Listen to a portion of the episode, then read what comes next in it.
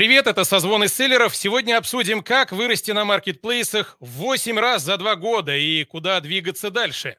У нас на разборе Татьяна. Татьяну мы вам покажем чуть позже, а пока слово сооснователю «Созвонов селлеров» Алексею Сорокину. Всем привет. У нас сегодня интересный кейс. Мы разберем двухлетний путь. Татьяна выросла э, с 2 миллионов выручки за весь 2021 год, 2 миллиона за год, до 16 миллионов за 2023 год. За два года 8 раз. Поищем пути дальнейшего роста, подумаем насчет ниш и ответим на все вопросы Татьяны. А помогать в разборе мне будет твердый селлер Паша Аристархов. Э, в 2023 году, теперь уже прошлом, Паша пощупал 15 миллионов выручки и 5 миллионов чистыми в один из месяцев. Результат говорит сам за себя, советы будут дельные. Погнали. Тань, тебе слово. Сколько тебе лет? Какой город? Муж, э, дети? И чем занималась до Wildberries? А, всем привет. А, меня зовут Таня. А, мне 36 лет. Я живу в Самаре, в пригороде. Я замужем. У меня трое детей, три мальчика. Ранее я работала в Сбере до декретов. Потом ушла в декреты и не вернулась из них. Крутой путь. А как попала на Wildberries? Когда это началось? С чего ты начала? Училась там, не училась, как-то сама? А, слушай, ну мой путь э, достаточно интересный был. А, я когда находилась в декрете, я поняла, что а, вот сейчас то время, когда я могу пощупать себя э, в каком-то другом направлении, нежели как а, одни, один из винтиков огромной какой-то компании, как Сбер. То есть я понимала, что если у меня получится, то я продолжу чем-то заниматься своим, а если нет, то просто я выйду из декрета на свою прошлую должность и буду работать как раньше. Начала я в предпринимательстве а, с обучения деток, то есть я занималась дополнительным образованием. И когда была в одной из а, групп предпринимательниц, я поняла, что там вот торгуют на ВБ, и хотела попробовать тоже. Я зашла на Wildberries со своим продуктом, я создала ежедневник для подростков и начала продавать его. То есть мы его отрисовали с дизайнером, мы его отпечатали а, в типографии, и, собственно, вот мой путь начался именно с этого.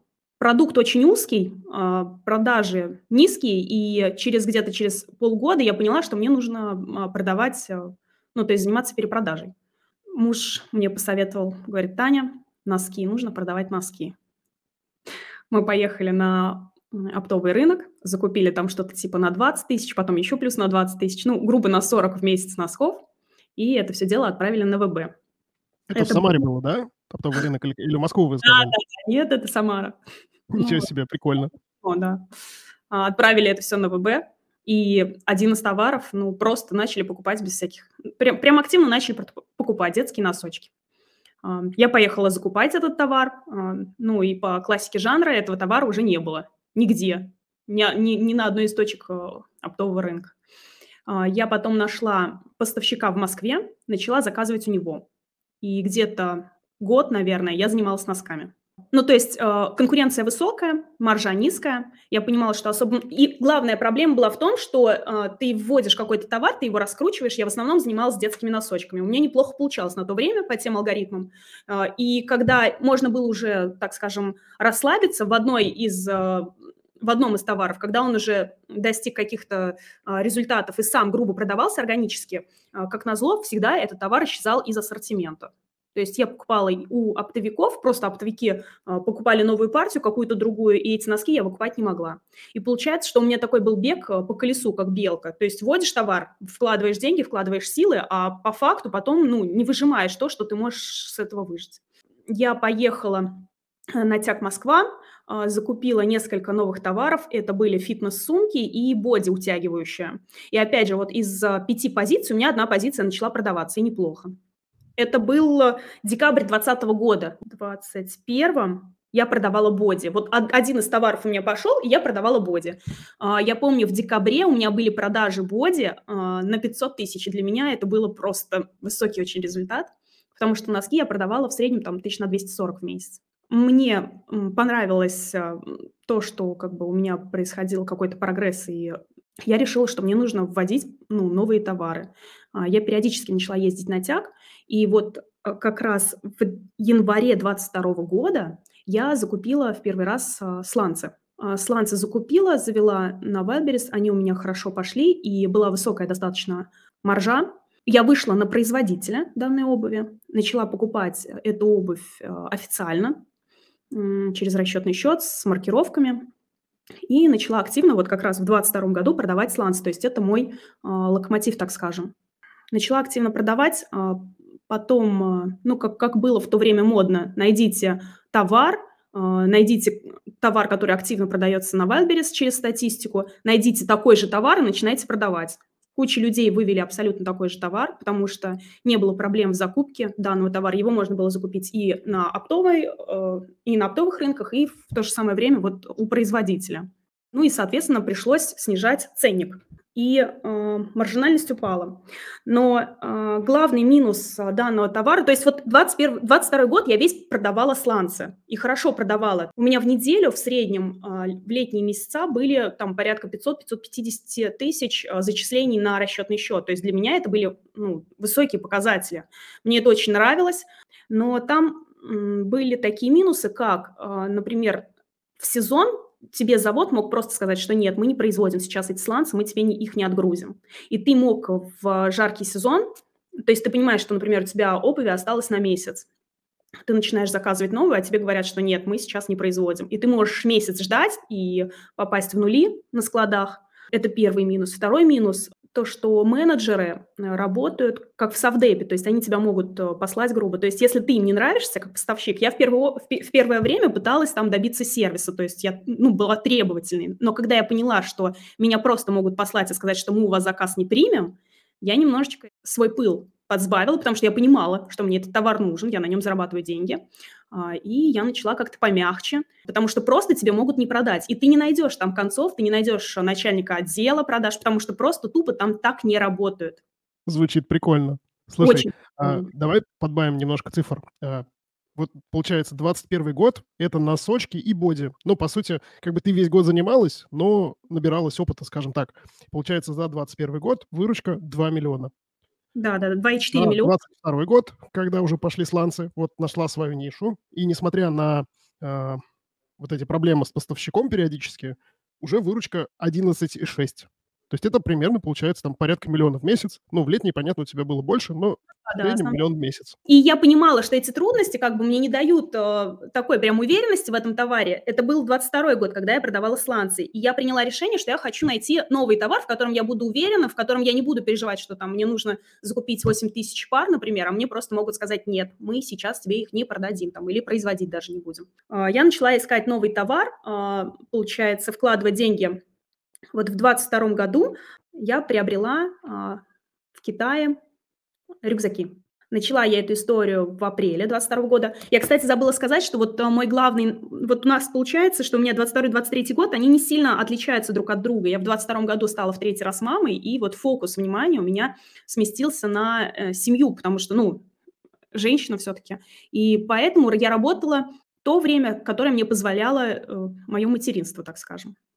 Но, тем не менее, я в 2022 году начала вводить новый товар – это рюкзаки. А, я вложила очень много денег в продвижение данного товара, но у меня почему-то не получилось. То есть вот у меня такое ощущение, что все вот какие-то новые движения, которые я делаю для того, чтобы взрастить капитал, у меня получается, что наоборот, я продаю чуть ли не в минус, может быть, не чуть ли, а в минус вот по итогу. И доход у меня не прирастает, а капитал, наоборот, у меня снижается.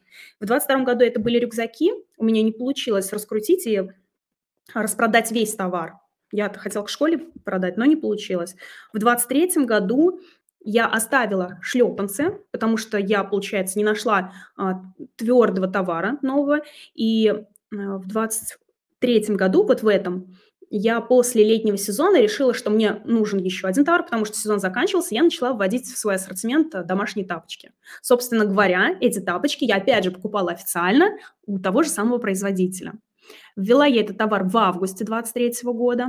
А, в сентябре у меня начались продажи органические, а, начались очень хорошие отзывы. Там у меня товар, а, не было ни одного своего отзыва, а по оценкам это было 4,9. То есть товар хорошего качества. Были клиентки, которые умеют фоткать красиво. То есть эти тапочки любили девочки, которые любят фоткать. И получается, что отзывы были наполнены классными фоточками такими в нужном ракурсе, там, на, на нужном фоне и так далее. Но опять же, когда я распродала то, что я закупила на 1,8 миллиона, И когда я поняла, что товар продается, и мне нужно дозакупаться, потому что у меня идет рост, мне мой поставщик сказал, нет, кончилось. И я опять не смогла закупиться. А продал он мне эти тапочки спустя где-то полтора месяца, и я допустила еще одну ошибку, мне не надо было дозакупаться, а я дозакупилась. Получается, я и позиции потеряла по а, топовым цветам, и вот раскрутить до тех мест я уже не смогла. Опять же, потому что а, данный товар появился у многих а, продавцов на ВБ. Слушай, расскажи, по поставщик наш, российский? А, да, на территории России производят, но э, там в руководстве китайцы. Неожиданно. Мы... А на территории России где производят? Свердловская область. Слушай, ну, ситуация понятна. Вот, получается, в итоге сейчас, а, в начале 2024 года, какая ситуация по товарам? Вот что ты считаешь, что у тебя точно залетит? И вообще, как ты в целом видишь текущее положение? Слушай, ну у меня вот э, немножечко как будто раздрай вот в этом году, опять же, вот я у опытных хотела спросить, может быть, я что-то делаю не так. Я вроде как э, телодвижения какие-то произвожу, потому что я хочу расширять ассортимент, я хочу расти в доходе, а получается, что работа ради работы. Вот э, эти 16 миллионов с низкой маржинальностью, но это получается расход э, ресурса моего, а дохода определенного нет, мне, на мой взгляд. Э, я сейчас учусь э, у Славы Малых в лагере. И когда я считала все в своих экселевских табличках, то есть я вносила все данные, которые у меня были, там налоги, логистики и так далее, подсчитывала минимальную стоимость э, товара, то есть когда он выходит мне в ноль, а, подсчитывала среднюю стоимость, за которую хотела бы продавать, и какой а, там, какая прибыль у меня с этой средней стоимости. И вот я ориентировалась на эту табличку. А когда я внесла все свои данные в суперумные таблицы в лагере, я поняла, что у меня по тапочкам маржинальность 9%. Я поняла, что это, ну, это ни о чем. При таких объемах работы, потому что ну, объемы продаж были высокими, и получалось, что и обрабатывать нужно много товаров, и плюс э, обувь – это маркировка, то есть определенная ответственность. Если вдруг там не считали, то это штраф и так далее. Я поняла, что работала я неэффективно. И мне хочется, чтобы у меня был товар, опять же, товар-локомотив. Мне не хочется, чтобы у меня размазано было по маслу очень много товаров. Мне хотелось бы, чтобы их было несколько, но они были суперэффективными. Я закупила в том году платье, вот как раз на курсе, и сейчас пытаюсь их... Э, выбрала одно из них, из шести, и сейчас занимаюсь их продвижением этого платья. Но правильно ли я сделала выбор ниши? Это же тоже очень такая объемная ниша. Привет, я Алексей, сооснователь проекта «Созвоны селлеров», благодаря которому создано это видео. В рамках созвонов я очень близко общаюсь с десятками быстрорастущих селлеров на маркетплейсах. На основе этого я сформулировал топ-5 действий для мощного роста селлера в пяти простых постах. Что тебе нужно сделать прямо сейчас, чтобы ускорить свой рост? Может быть, учиться прокачивать карточки товаров? Или искать лучшего байера в Китае? Или, может быть, научиться управлять рекламными ставками через биддер? Самое важное происходит не на уровне инструментов, а на уровне личности предпринимателя. Всего пять простых действий, после которых ты не будешь прежним. А рост твоего бизнеса – это неизбежное следствие роста твоей личности. Поставь видео на паузу и забирай топ-5 действий для твоего роста в моем телеграм-канале по ссылке в описании прямо сейчас с текущей ситуации, ну, вроде бы более-менее пон- понятно. Давай я тебя еще поспрашиваю немножечко про денежки. Вот в прошлом году 16 миллионов выручка. А как ты считаешь, сколько из них чистыми заработало? Я не, я не знаю, сколько я заработала, я просто не считала. У меня как будто был бизнес на коленке, то есть, но я вижу, что я не прирастила капитал, понимаешь? То есть я закупала на большие суммы, там я и на 5 миллионов закупала, например, в один месяц сланцев, тапочек я закупала на 1,8, а потом еще на 1,2, на 3 миллиона но по факту я не вижу, что у меня э, растет капитал. У меня получается, ну, как будто я там на жизнь зарабатываю, и все. Угу. Понятно. Слушай, а вот прирост капитала, как ты его оцениваешь? Ты как-то оцениваешь динамику на, э, товарных остатков от месяца к месяцу? То есть сколько у тебя всего денег Втор... зарыто в товаре? А, в товаре у меня сейчас... Э, сланцы я не распродала где-то тысяч на 800. И в тапочках, может быть, там порядка 300. У меня сейчас ну, получается, около, наверное, миллиона в товаре. А капитал я оцениваю, ну, по расчетному счету. То есть э, я в основном росла весь этот период э, органически на свои деньги, в основном. Вот в 2023 году я пользовалась возобновляемой кредитной линией от банка, то есть я оплачивала счет от поставщика, а потом возвращала в течение месяца ну, с продаж эту сумму обратно. А так в основном были использованы всегда мои деньги. А, я первые полтора года вообще практически не выводила денег, потому что э, понимала, что хочу расти, но не хотела сильно вкладываться, так скажем. Дополнительно вливать деньги семейные в бизнес я не хотела, и поэтому все, что приносил мне Wildberries, я туда же обратно и вкладывала. Ты как бы следишь, за, за, получается, за остатками в итоге на расчетном счете? Да, я слежу, ну, то есть за, за своими, да, остатками, объемом. А у тебя сейчас есть запасы? Ну, конкретно сейчас а, миллион, например. Угу. Плюс То миллион. у тебя получается, что примерно там миллион в товаре и миллион на расчетном счете. Да, ну и... ну и регулярно, вот этот год регулярно я выводила деньги на, на себя, на жизнь, на какие-то хотелки. То есть в этом плане я тоже нормально вывела. Там в том году, может быть, тысяч, ну, около там 800, это в 22 году, в 23 вообще могла 300 в месяц вывести. То есть, опять же, я не учитываю, сколько я вывожу. Вот захотелось мне, например, купить Mac и iPhone, я взяла и вывела. Вот тоже, наверное, это по-девчачьи немножечко. То есть я начала тратить деньги и заработала. Если раньше я, а, то есть вот дрожала, типа нужно же взращивать, а потом я немножечко подрасслабилась, я поняла, что а, деньги есть, и начала немножечко выводить и радовать себя. А примерно прикидывала, сколько за год себе забрала? Ну вот плюс-минус, типа там миллион, полтора. Мне кажется, больше полутора, может быть, даже около двух, потому что больше сотни я вывожу в месяц. И плюс вот на такие крупные покупки, как там телефоны, ноутбуки, еще что-то как, что-то для дома. То есть крупные покупки я тоже вывожу с расчетного счета и покупаю. Угу. И второй вопрос. Э, ты говорил, что пользуешься кредитными средствами, вот этим э, рассрочкой от банка. Сейчас все закрыто, долгов перед банками нету. У меня возобновляемая кредитная линия, вот там трехмиллионный кредит, да, вот сейчас он полностью э, в своем изначальном виде, 3 миллиона, я могу сейчас оплатить какой-то счет. Я э, люблю результативность в цифрах, в объемах, то есть, по сути, по большому счету, мне не сильно важно, чем продавать, ну, что продавать.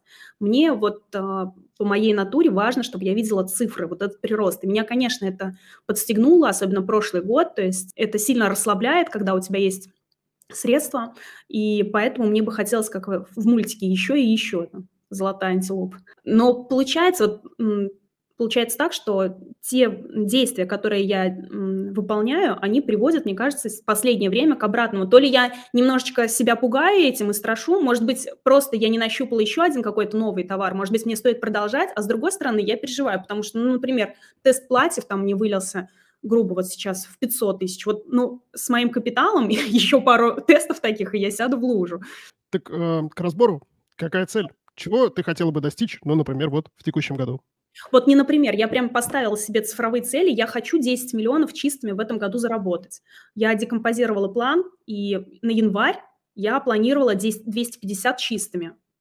При условии, что я распродаю сейчас так, я приняла решение, что прошлые мои товары, так как э, они продаются большим количеством продавцов, и многие демпингуют, и э, мне приходится продавать с копеечной маржой, я от них избавляюсь. И получается, мне сейчас нужно искать новые товары, чтобы э, достичь своих целей. Давай немножко декомпозируем. Смотри, э, вот у тебя выручка в 2023 году 16 миллионов.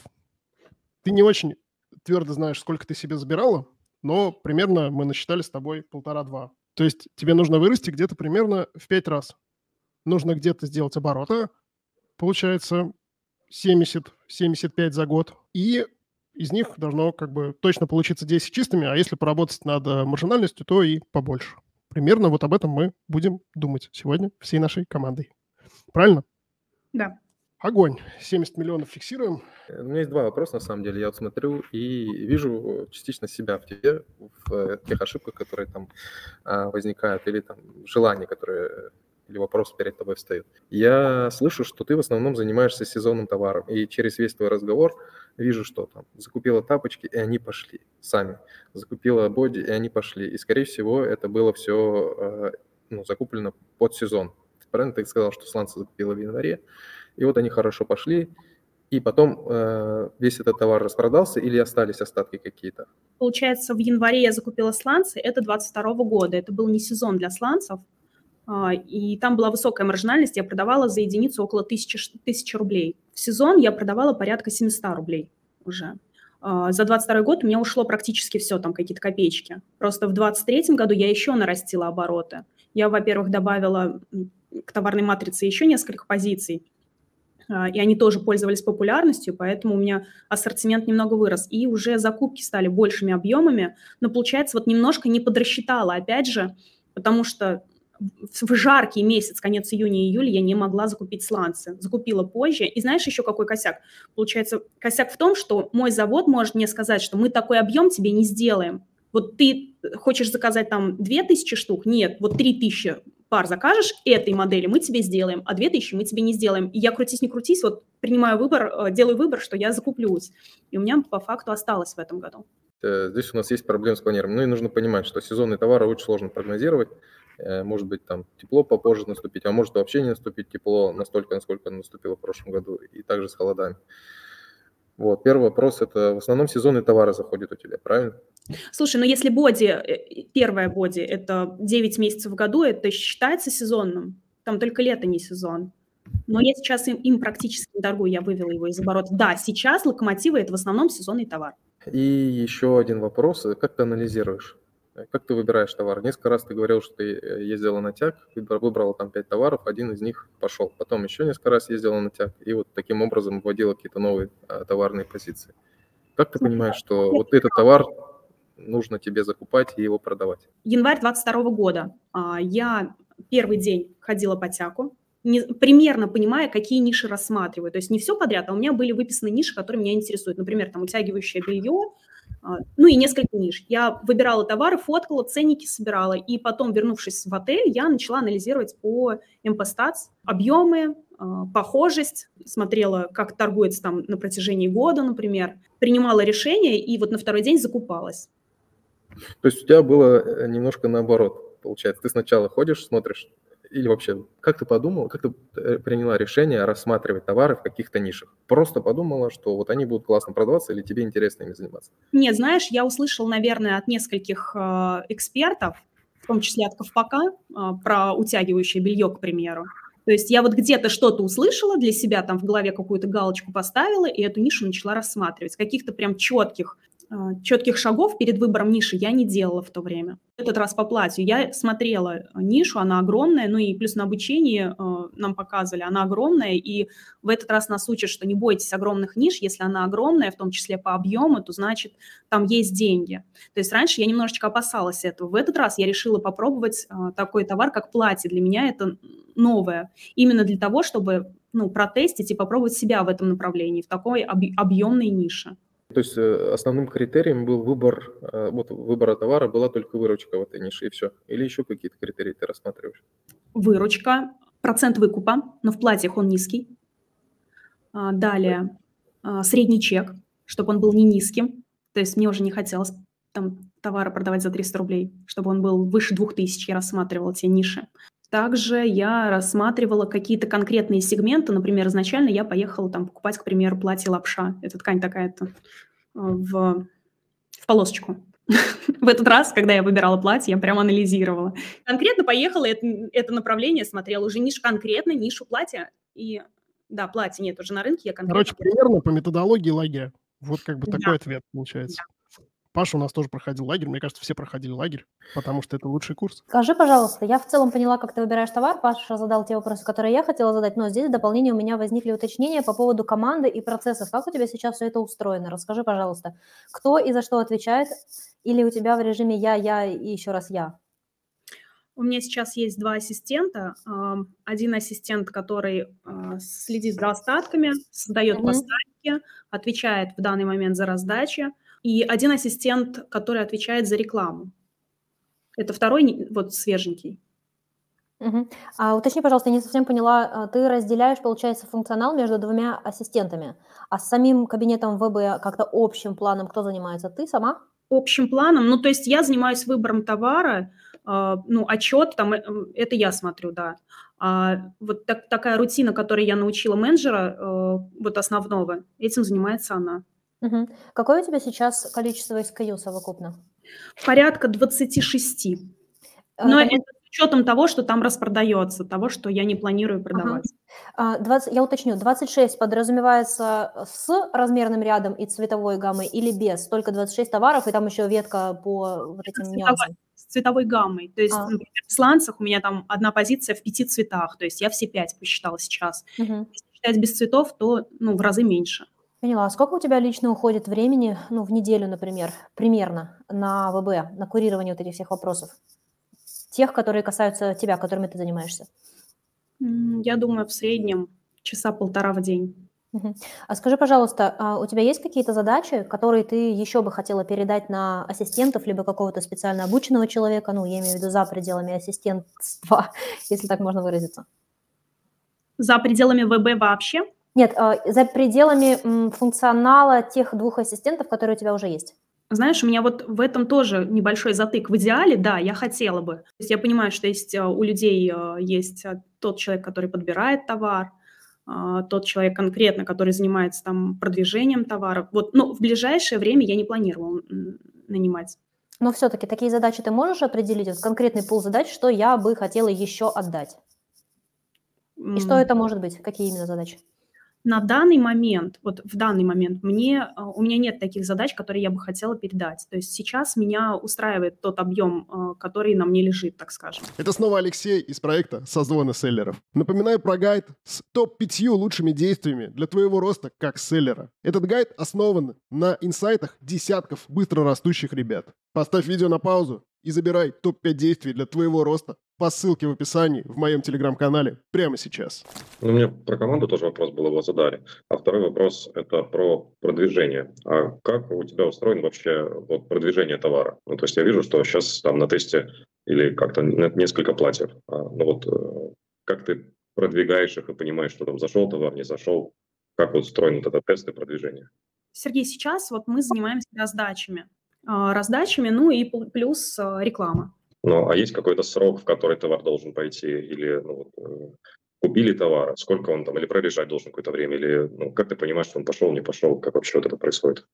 А, Я запускала в тест а, там пять позиций, а, и тот товар, который показал себя лучше всего по CTR, по а, корзинам, я а, его взяла в следующий этап теста, то есть сейчас я тестирую его на большей закупке, то есть оставшиеся платья я просто распродаю, я ими грубо заниматься не буду, потому что результативность была низкая. Тот товар, который я решила дозакупать, а, я, конечно, и боялась, а, это платье оно похоже на такое, но оно больше нарядное. Я понимала, что а, декабрь– это период, когда а, девушки, женщины молодые приобретают платья а, ну, для корпоративов и вечеринок. И я понимала, что отчасти, возможно, зависит от этого э, результативность этого платья. Но посмотрев подобные платья в статистике за прошлый год, я видела, что на протяжении до мая включительно некоторые платья показывают хорошие результаты вечерние. И поэтому я решила э, рискнуть и попробовать именно с ним.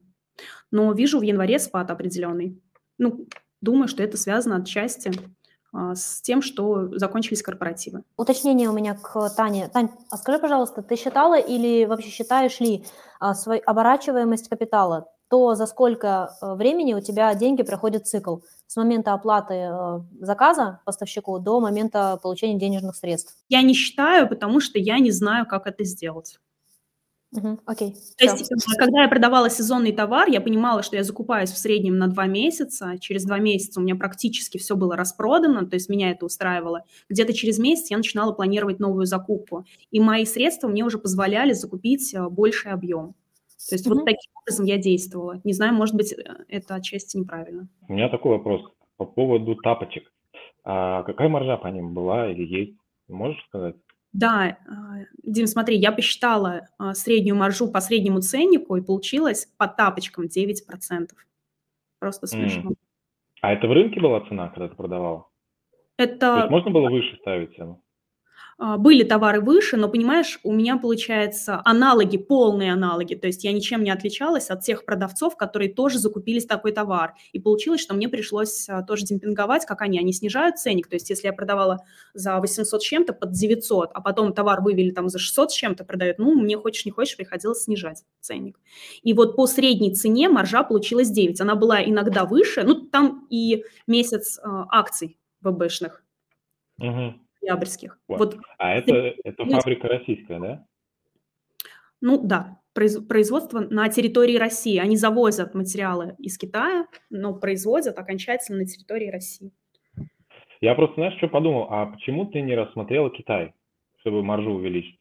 Если вот так Я рассматривала Китай, а, но а, с логистикой, которая будет, у меня закуп выйдет дороже. Поэтому я немножечко отмела эту идею. Объемный товар достаточно тяжелый. То есть там цена, значит, в России была хорошая, получается? Неплохая, да. С учетом того, что логистика там несколько дней, товар у меня, это вообще угу. Ну, э, первое, что в голову приходит, вот смотри, Тань, мне показалось, тебе понравилось. Я прям вижу, что тебе нравится, когда сезонный товар там само растет, ты ничего не делаешь. Товары простые, такие как тапочки, носки, а, никаких с ними проблем нет, на них идут хорошие отзывы, и само собой все идет. Это прям классная история для человека, у которого еще есть помимо работы какие-то более важные вещи еще. Как у тебя там трое детей, я вообще, если честно, э, поражаюсь. И это очень удобный товар, очень классно с ним работать, особенно когда есть э, большой спрос. Но здесь есть, как бы сказать, и обратная сторона, все понимают, да, сезонность. У нас сначала все хорошо идет или не хватает товара, а потом э, резко спадает, падает спрос, и наш товар уже никому не нужен, и он превращается в неликвид и генерит только убыток. И вот у меня было то же самое. Я зашел на Валберис сезонным товаром, у меня все пошло очень хорошо, и я подумал, ну, наверное, это для всего товара, для любых товаров так работает. И мне нужна большой, большая ниша, товар-локомотив, и я хочу также зарабатывать, но только круглый год, э, без сезонности. И пошел в ирригаторы. Там очень большие выручки, э, достаточно неплохая была упущенная прибыль и так далее. Зашел туда, и меня ничего не получилось, я расстроился, и подумал, что что-то надо, наверное, не так работает хорошо, э, и не везде, как вот в первом сезоне товар. И начал искать э, несезонный товар. Я не могу обойтись без нативочки. Ребята, в этот момент Паша пришел со взвода селлеров да. с выручкой в миллион и соткой чистыми. Это было в мае прошлого года. Правильно я говорю? Все правильно, но вот э, как бы один из товаров я нашел до прихода к вам, и то, что я к вам попал, повлияло на то, что я его оставил. Почему, тоже сейчас расскажу. Это, кстати, у Тани тоже есть. Она несколько раз произносила эту фразу и обращалась с такой проблемой. Но вот смотрите, да, надо найти сезон, не сезонный товар, но простой, который будет, может быть, генерить не 5 миллионов оборота, там, не 10 миллионов оборота на одну карточку или на две карточки на три цвета, а он будет генерить 500, но твердые 500 каждый месяц, где у тебя чистыми будет там 150 или 200. И тогда тебе уже гораздо проще будет а, как бы сказать, работать над масштабированием. Сейчас вот ты говоришь, у тебя там, ограниченные средства, это раз, ну, там, свои собственные, плюс на кредитные ты не очень хочешь расти, хочешь свои реинвестировать, ну, как бы рисковать особо сильно, вот по, по истории, да, если послушать твою историю с платьями, ты не хочешь. Вот тебе, мне кажется, сейчас нужно первым делом найти товар, с которым ты можешь достаточно просто – и стабильно зарабатывать круглый год. Ну вот, например, для того, чтобы тебе этот товар найти, я опять же вот вижу проблему в аналитике. Ты говоришь, ну, я задавал вопрос про критерии, которыми ты пользуешься при отборе товара. А ты назвала там объем выручки и так далее. Что я вижу?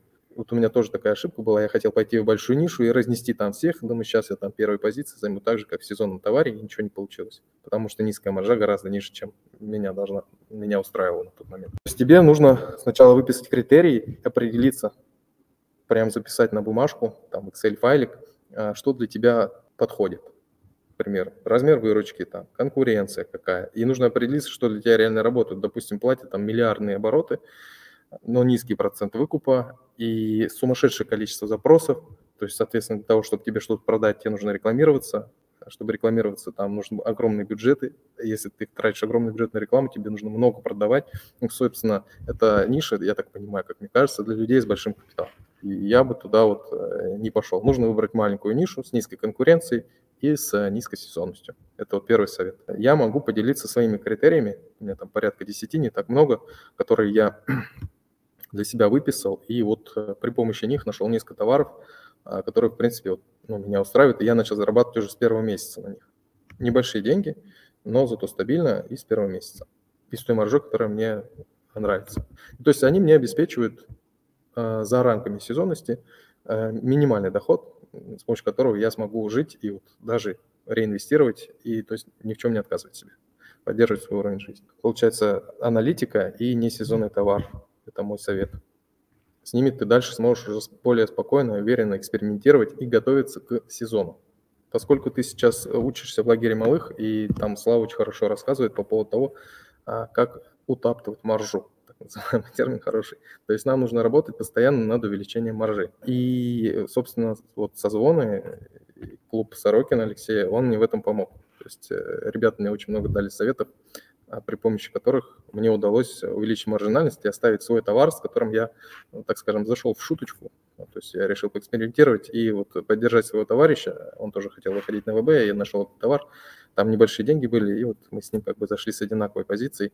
И сейчас у него оборот 3 миллиона, вот у меня где-то полтора на этом товаре. И он не сезонный и стабильно приносит а, деньги. И третий а, вопрос или момент, над которым тоже стоит поработать, это анализ рисков. Вот ты много раз говорил, что э, у тебя заканчивался товар у поставщика. Что в этом случае нужно делать? У меня в этом году тоже была такая ситуация, у поставщика заканчивается товар, и его нет. Ты просто едешь, ищешь другого поставщика с таким же или похожим товаром, который, в принципе, можно продавать по этой же карточке, ничего особо не потеряв там и не обманув ожидания потребителя конечного. И нужно всегда иметь несколько поставщиков.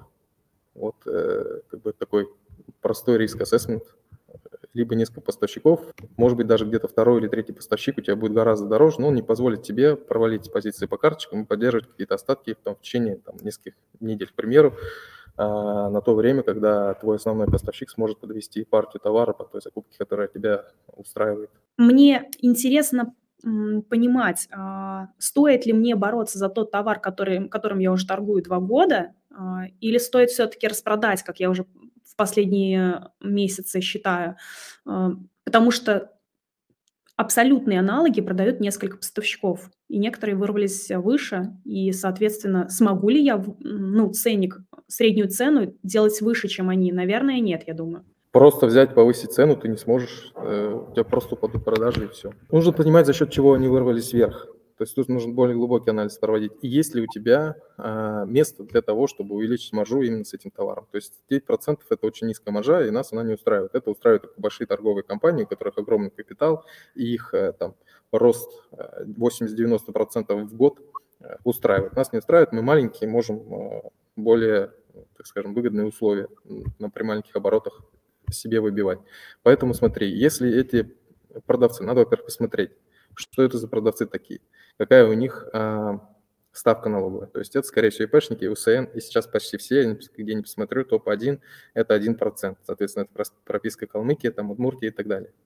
А вот если у них уже так, и если э, с их ценой у них тоже там рентабельность получается 9%, то я не вижу смысла туда идти, потому что а, на Валберис или на Озон или на Сбермегамаркет куча ниш, где мы можем а, заработать, ну, условно говоря, 500 тысяч, продавая не на 5 миллионов рублей, а продавая на полтора миллиона рублей. Зачем нам а, идти и тратить, замораживать такое количество денег, то есть продавать товар с низкой рентабельностью. Если у нас все-таки есть возможность топтать маржу, допустим, ты поедешь, пропишешься в Удмуртию, у тебя станет ставка 1%, ты найдешь кого-то поставщика, допустим, из Китая или на рынке на тяг, где ты можешь покупать товар а, с более низкой закупкой. Это два. Если ну, такие возможности есть, и вот поставив их цену, ты сможешь приблизиться к той рентабельности, которая тебя устраивает, тогда можно продолжать. А если, ну, собственно, рентабельность не устраивает, дальше у нас возможности утаптывать маржу нет, тогда я не вижу смысла туда заходить. И единственное, что я бы посоветовал, то есть если сейчас это работает, если ты на этом товаре зарабатываешь, он тебе приносит деньги, и э, без этого заработка ты не можешь, то не, выход... не забрасывать его и не переключаться на другой товар полностью, пока как бы ты не найдешь дополнительный заработок. Ну, условно, тапочки ты продаешь до тех пор, пока ты не нашла какой-нибудь, ну, не знаю, там, боди или там леггинсы или что-то, что-то, то, что тебя устроит а, по цифрам, и там не начнешь зарабатывать деньги, до тех пор не распродавать старый товар. Вот у меня как бы такой совет. Сейчас я вижу проблему, самая основная, это анализ и, да, вот сезонные ниши. Сезонные ниши – это классно, круто, ты на них можешь клево заработать, вот как у меня получилось в этом году. Но потом, после того, как сезон заканчивается, во-первых, нужно не промахнуться с количеством, ну, чтобы не, не появился неликвид, то есть не промахнуться с последней поставкой, не пожадничать, а лучше распродать этот сезонный товар и уже переключиться на какой-то другой, то есть с более высокой маржой. То есть у нас есть такой э, соблазн отгрузить еще побольше, еще последнее заработать, там с 5%, с 5 рентабельности, но высосать до конца из ниши, хотя и, если ты доберешь эти деньги на месяц раньше и вложишь другой товар, и будешь его продавать с 30% рентабельности, ты заработаешь больше. Вот, э, тут э, проблема в аналитике. То есть нужно очень хорошо над этой темой поработать, выписать себе критерии, выбрать несколько товаров, выбрать из этих товаров, там, ну пусть будет 10, из этих 10 выбрать 3, э, попробовать закупить образцы, отгрузиться как вот тут они с тестами вообще все классно, она закупает образцы, отгружается, смотрит, хорошо продается, что на то и фокус э, направляет. Вот. А сейчас, мне кажется, проблема именно на начальном этапе, на этапе отбора товара.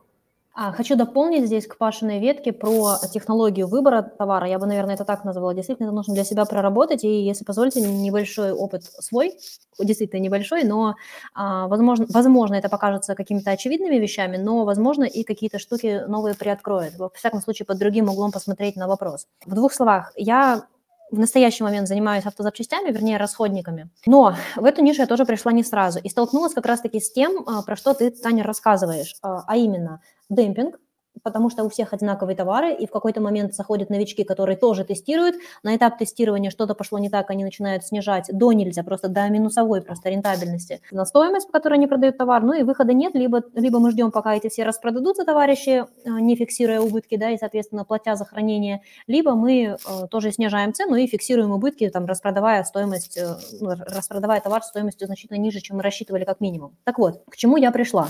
Я пришла для себя к такой технологии, что, во-первых, нужно изначально продумывать момент того, как ты будешь отстраиваться от конкурентных товаров. Не от конкурентов как таковых, а от конкурентных товаров. Даже если у тебя есть что-то похожее, те же там похожие тапки, например, да, а, ну, есть же вот много китайских тапков там за тысячу рублей, а есть кроксы. Ну почему кроксы? Кроксы а китайские тапки – китайские тапки. Хотя делают из одного и того же материала, а продают там в 10, 15, 20 раз дороже одно от другого.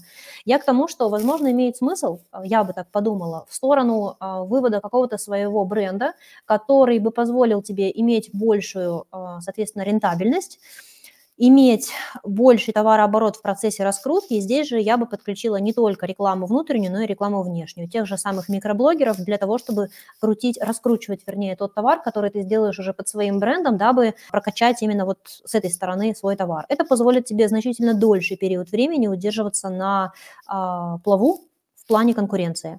Это первый момент. Второй момент – здесь э, тоже нужно, наверное, учитывать, это э, логистическое плечо. И здесь мы немножко так чуть-чуть касаемся темы э, карго, про который ты говорила, да, не карго, а стоимости закупки, да, что это тебе дорого обходится. Я бы на твоем месте все-таки поискала альтернативные варианты, потому что один единственный байер, он совершенно не показателен. Это первый момент. Второй момент. Нужно рассмотреть несколько вариантов способа получения товара. Как внутри российского рынка производства рассмотреть, так и рассмотреть доставку товара из других стран, в том числе из Китая. И при этом еще один момент. Я бы рассмотрела а, несколько способов доставки, как карго, так и белую доставку. Почему? Потому что зачастую на ряд товаров, как раз таки объемных и тех, которые тяжело весят в граммах, значительно дешевле получается белая доставка морским фрахтом, контейнерами. Вот, поэтому, если ты можешь себе позволить, а ты, я думаю, что можешь себе позволить закупиться там, ну, не знаю, на пару тысяч долларов тестовую партию и привезти это, сделать кастом под своим брендом уже из Китая, просто перевести морем, и, а, соответственно, тебе это будет, я полагаю, значительно дешевле, чем здесь искать. Да, у тебя увеличится, сразу на что обратить внимание нужно, у тебя увеличится логистическое вот это плечо, то есть срок, когда ты оплачиваешь товар, и срок, когда ты получаешь этот товар. То есть здесь помимо срока доставки, если контейнерное, то он автоматически по времени получается дольше, чем карго авто, а, но и плюс срок производства, то есть здесь порядка там 45 дней, ну так плюс-минус незначительно. Нужно этот момент учитывать и продумывать. Я бы, во всяком случае, взвесила все варианты и, исходя из математики и юнит-экономики, которую я там могу себе нарисовать и представить, принимала бы решение на тему того, все-таки что выбрать. Вот. Даже если товар едет дольше, и не всегда, а, не всегда получается так, что закупая товар здесь в России или производя товар у нас в России с меньшим периодом оборачиваемости капитала, мы будем зарабатывать там больше или меньше. То есть все равно нужно сопоставлять, потому что бывает так, что даже с длинным вот этим логистическим плечом это получается выгоднее. Но опять же, это, это при условии, что это будет твой бренд, который ты можешь продавать с большей рентабельностью, чем в рынке. Поэтому, покупая здесь, условно говоря, ты покупаешь, продаешь по рыночной цене, а привозя свой бренд, ты его продаешь ну, чуть выше или по верхней цене рынка, что тебе, соответственно, дает больший профит.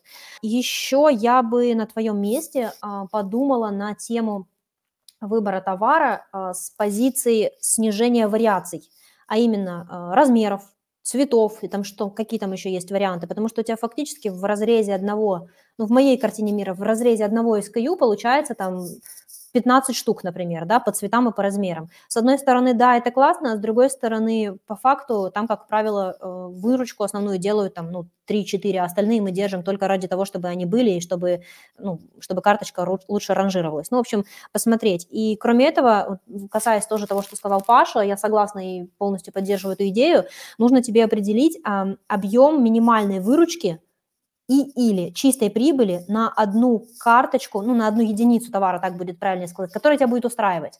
И в этом случае ты можешь подтянуть количество SKU, которые тебе нужны, к той декомпозиции, которая у тебя есть как план на этот год. Ну, я бы так поступила. Да, Татьяна тоже себе несколько э, вот, вариаций выписал, чтобы я делал в этом случае. Я бы поговорил э, ну, с поставщиком, то, что я слышу, ну, сумма закупки на несколько миллионов, ну, то есть если бы я не знаю, какие объемы производит поставщик, э, производитель, но мне кажется, что сумма 5 миллионов, она такая заметная сумма. А, я уже разговаривала со своими менеджерами в плане того, чтобы а, как конкретную модель отдали чисто для меня. То есть это уже было не в первый раз закинута удочка, но они отвечают резко «нет». А, руководители там китайцы, то есть а, с ними у меня пока общение не, не удается, хотя я и такой вариант рассматривала, я менеджеру писала, что я могу приехать, там, думала, что просто найму переводчика и, ну, пообщаюсь. А, она мне сказала, что уже такие, э, такие запросы были не только от меня, потому что, получается, есть несколько продавцов, вот как раз мы и держимся там примерно один и тот же товар и неплохие объемы. Я так понимаю, что те продавцы тоже уже так, такую закидку делали и отвечают резко нет, и м, объясняют это тем, что мы сейчас продаем там вот э, один цвет там модели на 15 миллионов в месяц. Я немножечко понимаю, что не знаю, смогу ли я потянуть. Ну, я рассматривала такой вариант, как приехать, какие-то плюсы разложить, что да, давайте за мной, я там обещаю какие-то объемы, как-то это все записать, но пока вот э, мой опыт не позволяет мне э, найти как, какой-то прям явный плюс, что я могла бы прям козырь достать, и они бы согласились. Ну, я это слышу так, что э, люди, к которым ты разговаривал, ну, либо, правда, у них там совсем многобиллиардные объемы, на этом фоне 5 миллионов они неинтересны. Но либо все-таки люди, которые принимают решения, ну, разговаривают сейчас не с теми людьми. То есть у менеджера стоит план, которому нужно там либо распродать эти остатки, либо, ну, какая-то у него другая задача. И ему неинтересна перспектива. То есть у него маленькая своя задачка, ну, текущий план закрыть тогда ну, я либо пытался выходить на более высокий уровень и разговаривал с ним про финансы долгосрочные, ну, типа, сколько я вам привезу, если я раскачаю лагерь, сколько я могу приносить постоянно. И вот эту ситуацию рассказал бы. Либо, может быть, искал другого производителя, которому интереснее долгосрочные контракты. Потому что наверняка есть фабрики, которые работают с Wildberries. Вот на тебя приходишь, там говорят, а, вам на Wildberries или, ну, или разовая закупка. И говоришь Wildberries, они, нет, мы не работаем. Они понимают, что на Wildberries нужно долгосрочно. И тогда, если эти недоговороспособные, значит, э, ну, это звучит как задача – найти товар э, с такой фабрикой, которая готова под тебя э, обеспечить тебе наличие. То есть для них это, ну, точно деньги регулярные, потому что когда ты раскрутишь карточку, будешь в топе, особенно с несезонным товаром, ты будешь постоянно им заносить денег. Это, ну, то, чего хочет каждый руководитель, каждый финансовый директор руководителя, ну, или коммерческий директор, кто у него там есть. А потом, как это доводится до менеджеров, вероятно, у них какие-то задачи другие. Ну, то есть э, твой запрос для них – это геморрой. Да. Может, они боятся там на порог зайти к нему. Я не знаю, какая там причина, но кажется, что им это неинтересно. А ему может быть интересно. Либо к нему бы сходил, либо попробовал с другими, ну, до кого-то достучаться, до других производств. В эту же ветку э, на самом первом разборе на нашем канале созвона селлеров Рафаэл, э, очень твердый селлер с классным результатом, рассказывал, как он работает со строчками на тяке. Он там дружит с китайцами, и у него какие-то бешеные десятки тысяч единиц ему дают в отсрочке.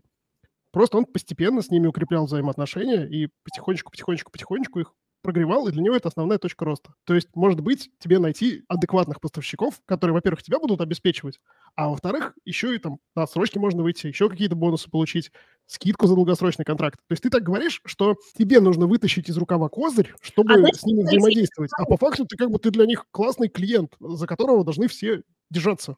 Да, вот я, знаю, знаете, говорю, потому что были с моей стороны попытки, то есть я понимала, что я приобретаю все больше и больше объемы. Я начинала разговаривать а, про скидку, потому что я даже давала гарантии, что я приобрету еще больше, то есть цены, суммы какие-то называла.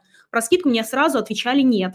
Нет, мы даже э, там отгружаем много фур одному клиенту, много фур, и ему даже скидку не делаем. То есть вот такое там, такого рода общение. Это только если, наверное, новый поставщик с этим не получается. Знаешь, Потому, с, на, начальников отделов там их нет.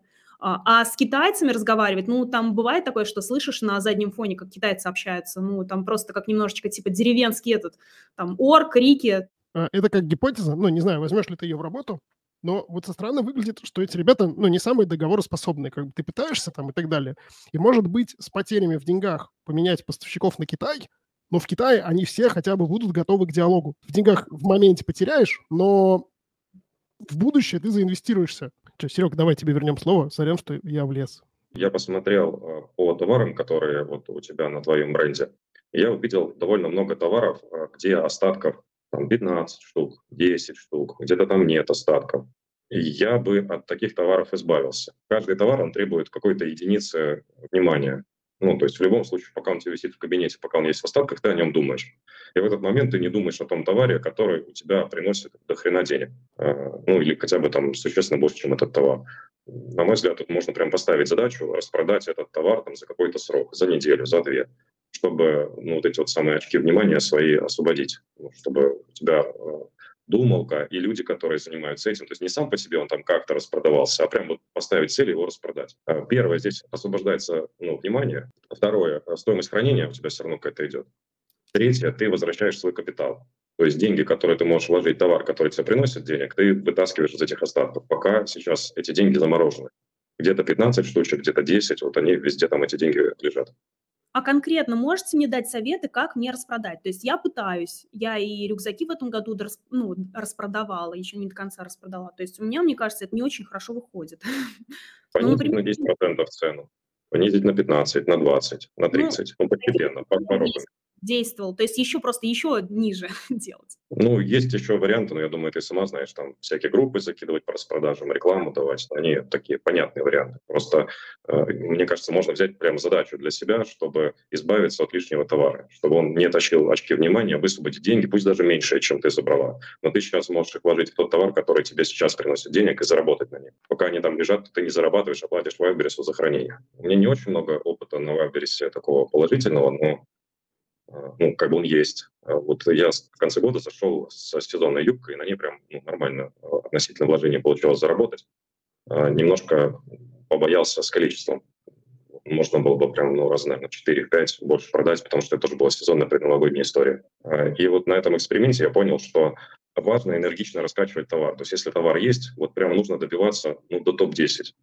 Но чтобы ты понимала, у меня из этого опыта получилось, что цена клика и стоимость продажи, а, ну, во-первых, даже топ-6, то есть когда справа карточка стоит, и топ-3, это уже где-то, ну, раза в полтора, вот, по-моему, ну, я не до деталей э, замерял, вот когда пиковый спрос был, то есть я просто там додаскивал где-то авторекламы товар, э, ну, выше карточку до топ-3, и там уже где-то раза в полтора количество заказов меняется. И я, я понял, что, ну, сложно, находясь в топ, там, где-то очень далеко, а, вообще понять, есть ли спрос в нише и что-то заработать. И вот ну, для меня сейчас, то есть прям задача это затаскивать в топ-10 товар куда-нибудь туда на самый верх, потому что либо он продается, либо это какая-то история такая на полшишечки, которая ни туда и ни сюда. Вроде есть, но вроде не продается. Вот, ну, вот так новый товар я хочу вытащить в топ-10, э, ну, вот вверх, там, первые два ряда, например, карточек, в первый ряд, чтобы понять вообще, сколько я на нем могу зарабатывать, реально это или нереально. А, я посмотрел, что для многих тапок нету размера, 38-37 размера. Походу, они самые ходовые. Да, это уже которые, э, получается, распроданы, которые мне не пополнили остатки, и, получается, распродаю не ходовые размеры оставшиеся. А, ну, то есть просто кажется, что их тогда можно больше закупать, если и договариваться, если возможно, чтобы для тебя там больше производили 37-38, ну, какие-то не те партии, которые там по 3-5 штук в упаковке, а вот какие-то отдельные партии, если возможно договариваться, чтобы подсорт был поразмерный. С этим нет. В Китае, я думаю, что да. Смогла лишь выбить определенные цвета, то есть э, раньше они поставляли микс цветов, я а, определила топовые цвета и вот смогла заказывать конкретно, чтобы мне производили определенный объем определенных цветов, но размерную э, сетку они под меня не корректируют. То есть прям а, определенное количество одинаковое каждого размера. Потом вот еще момент такой по поводу э, налогов. Ты на ОСН 6% находишься? Нет, я это прописалась в Мордовии. Про финучет уже сказали. То есть, ну, как бы для меня сейчас такая история, что заранее решить, какое количество денег я готов вытаскивать из прибыли и понять вообще, что я определяю прибыль. То есть, если, например, я посчитал месяц и готов из прибыли вытаскивать либо процент какой-то, либо а, сумму определенную. То есть сначала должна быть для меня посчитана прибыль, А, и если она есть, я из нее могу сколько-то вытаскивать. Вот у меня для себя такое внутреннее правило. Не знаю, подойдет ли тебе, но вот накидываю. То есть Все, ты считаешь прошлый месяц, и на основании а, результативности прошлого месяца ты определяешь, сколько ты на следующий месяц а, можешь взять денег? Ну да, ну смотри, в принципе, у бизнеса э, для предпринимателя есть две характеристики. Ну, то есть, если ты работаешь там как наемный директор, то ты получаешь зарплату. Ну, неважно, там, продвижение, или менеджер, сколько-то. Эта зарплата на сколько это составляет. Потому что, в конце концов, ты захочешь оттуда выйти или отстраниться, и у тебя этой зарплаты не будет, потому что ты ее кому-то отдашь. А, то есть, первая часть – это зарплата, поскольку ты работаешь руками, и зарплату сотрудникам платят, ну, там, два раза в месяц аванс и сама зарплата, там, 10-15 число. А вторая часть – это дивиденды это, соответственно, в этом измеряется эффективность тебя как предпринимателя. Ну, то есть, а, какой ты бизнес создала и сколько тебе дивидендов он генерирует.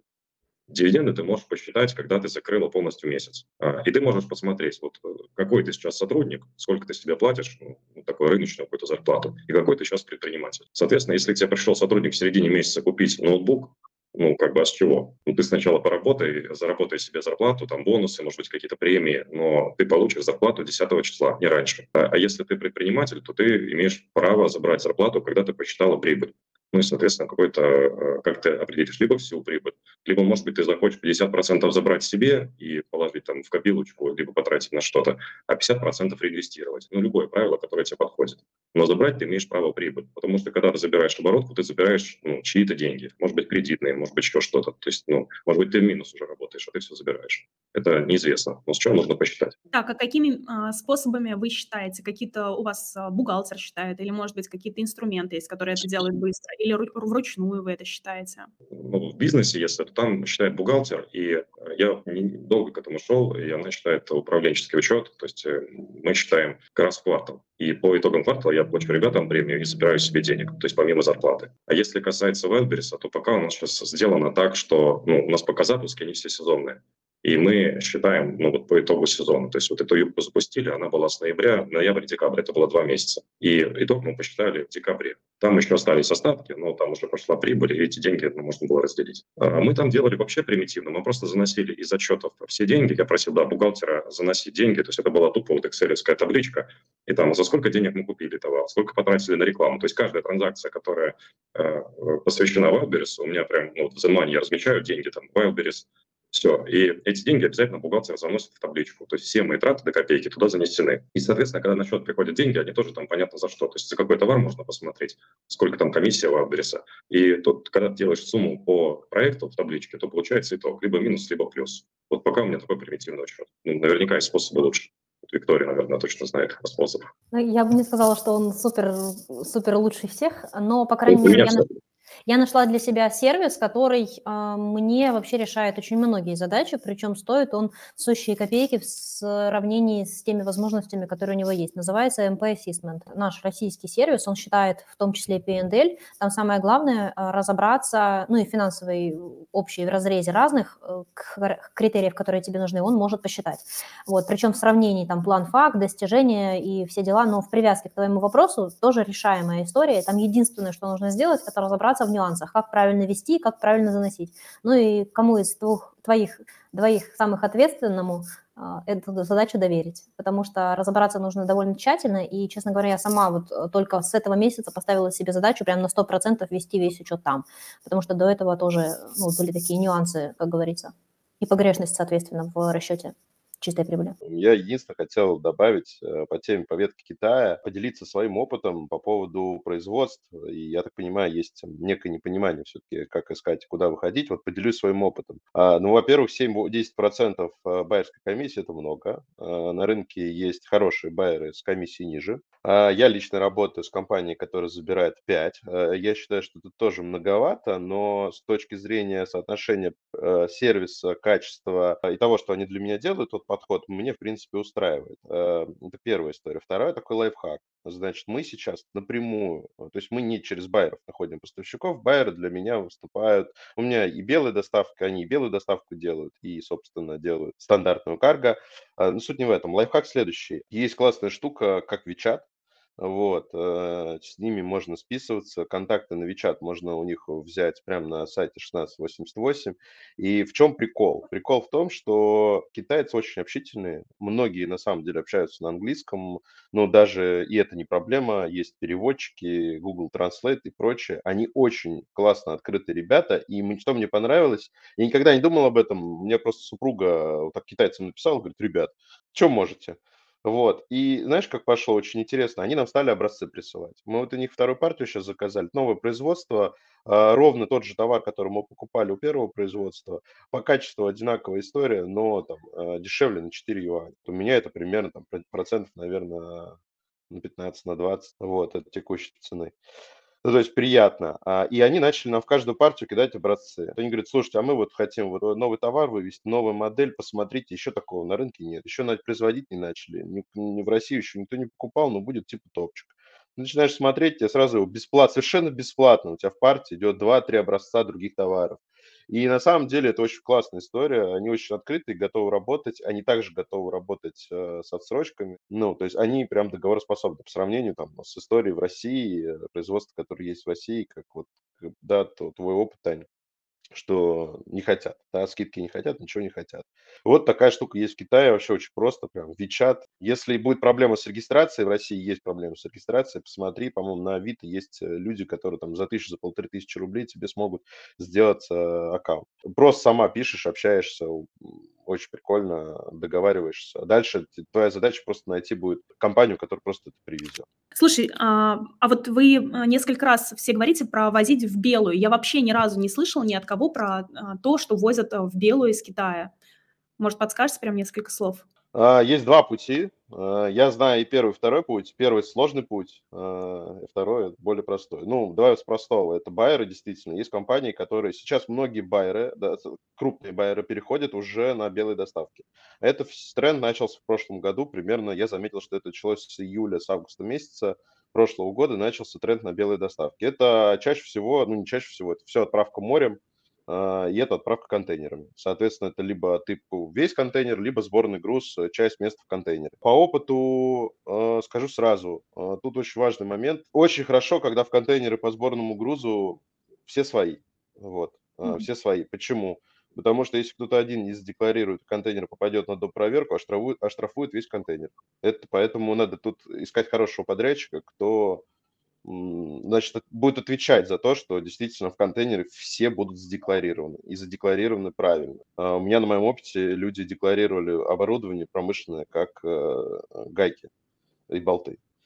Вот, это, ну, такая плохая история. Поэтому тут надо быть осторожным. А и самый сложный путь– это самим все это организовывать. Но это такая история. Как бы тут нужна компетенция, вот, и куча подрядчиков придется. А так, в принципе, на рынке много предложений, можно посмотреть. Я хотел обратить внимание на то, я сам столкнулся с такой ситуацией, что я а, перескакивал несколько раз с товара на товар, ниши на нишу. Я вот заметил у Тани такой же паттерн поведения, что у нее где-то что-то получаться начало, какие-то результаты пошли, ну, какие-то сложности начали возникать, она попыталась, ну, как будто бы новый товар попробовать найти. У меня такая же история была, я тоже в одном товаре долго продавал, потом что-то раз-два не получилось, там не тот товар привез, не, то, не так пошло, не с той маржой. Я начал смотреть, какие ниши есть и так далее. Вот. Потом в какой-то момент э, я вернулся, подумал, блин, у меня же здесь есть уже результат, я уже там в, этом, в этой нише год торгую, то есть насмотренность появляется. То есть самое ключевое, что появляется, это насмотренность. И если мы перескакиваем на другую нишу, то мы вот эту вот важную штуку обесцениваем, ну и она как бы теряется, потому что новую нишу перешли, надо опять ее вырабатывать. И я бы как сделал, потому что я вот обратил внимание, у тебя были и есть боди, и у тебя есть сланцы. То есть, например, у тебя ну, какая-то экспертиза в этом наверняка уже есть. То есть, например, боди – это, как ты уже сказала, более такой осенне-зимний вариант, да, а сланцы – это летний. То есть в моей картине мира, то есть у тебя уже есть два товара, которые могут закрыть весь год. То есть летом ты продаешь сланцы, а осень, зима, ну и весна, там ты продаешь боди. То есть уже из того, что у тебя есть, в принципе, ну, можно как-то двигаться с этим. Другое дело, что нужно разобраться с поставщиками, да, вот, ну, с, со сланцами, ставками. Боди просто классная ниша. Я как-то ее тоже рассматривал, там есть и миллионные карточки, там по 3, по 5, по миллиона делают. То есть как будто бы с нее перескакивать, мне кажется, нет смысла. Вот, это что касается того, что у тебя уже есть. Я бы, наверное, подумал над этим. По поводу раскачки новинок, я вот себе обратил внимание, у тебя сейчас платье тестируешь, я вот посмотрел, у тебя там 4 штуки, и я обратил внимание, что контент, мне кажется, слабоват контент. То есть там вообще две фотографии, на одной фотографии одна девушка, на другой другая девушка. Я как подумал, что если ты хочешь протестировать спрос на этот товар и понять вообще, это релевантный товар, будет ли он продаваться, то карточка должна быть максимально подготовленной. Контент должен быть максимально сочный, классный, Иначе ты не поймешь потенциал этого товара и можешь ошибочный вывод сделать, что типа, блин, он... Я могу прокомментировать. То есть э, тест был э, на основании обучения, и нам говорили, что должно быть все одинаково. Типа сделайте тупо фотки там на подруге и протестируйте. Вы потом подкрутите, вы, главное, найдите лидера среди товаров.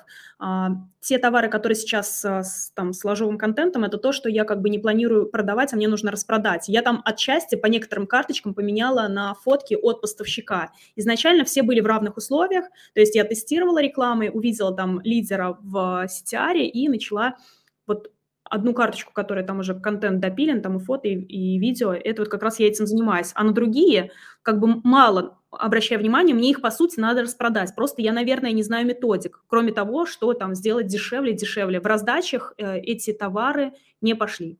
Sorry, что я влезла к вам, ребят. А, я думаю, что у тебя товар новый, я не посмотрела еще карточки, поэтому sorry, если где-то не попаду. Но я бы посмотрела на то, а, есть ли там вообще отзывы, а, в смысле наличия их как таковое, да, есть ли фотографии в отзывах. Сделай парочку самовыкупов, ну или каких-то раздач организованных, где ты имеешь возможность да, повлиять.